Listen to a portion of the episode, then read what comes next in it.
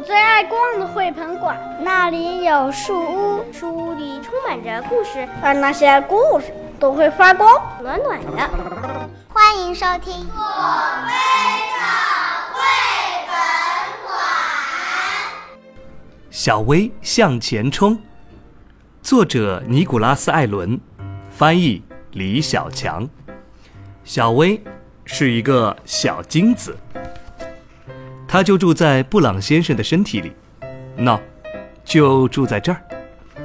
还有三亿个小金子和小薇住在一起，这真是个大家庭啊！在学校里，小薇的数学成绩实在不好。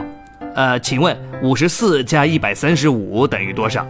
呃，等于十？哈，不对，笨死了！啊，笨蛋，傻瓜！看来他的数学真的不太好。不过他可是个游泳的高手。你这样也算是游泳？说话的是小布，小布是小薇的好朋友，他也算是个游泳的高手。游泳大赛的日子一天一天的近了，小薇每天都在努力的学习游泳，小薇每天都在努力的练习，其他三亿个小精子也一样，小布也很刻苦。冠军的奖品只有一个，那是一个美丽的卵子。这个卵子将在布朗太太的身体里等待着冠军。就在这儿。上课的时候，老师问小薇：“如果有三亿个小精子一起参加比赛，你需要打败多少个对手才能获得冠军，赢得卵子呢？”小薇的回答是：“十个。”小薇真的很不擅长数学，不过她的游泳技术绝对一流。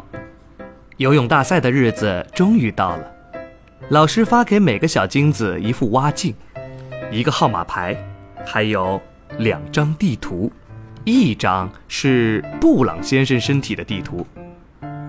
请跟着箭头的方向，啊，这儿就是比赛的出发点。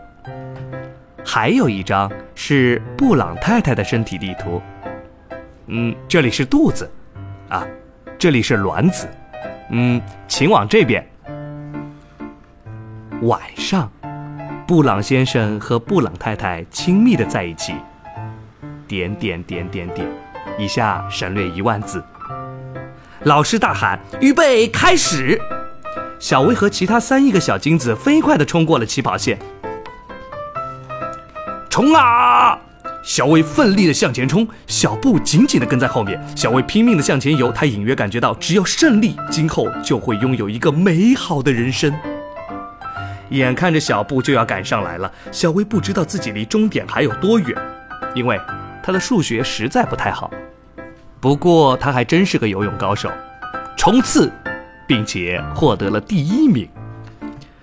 卵子的样子很可爱，身体软绵绵的。小薇越靠越近，最后，哎，小薇不见了。接下来就是见证奇迹的时刻了，很奇妙，不是吗？也很神奇。小生命不停地长啊长，长得比卵子还大。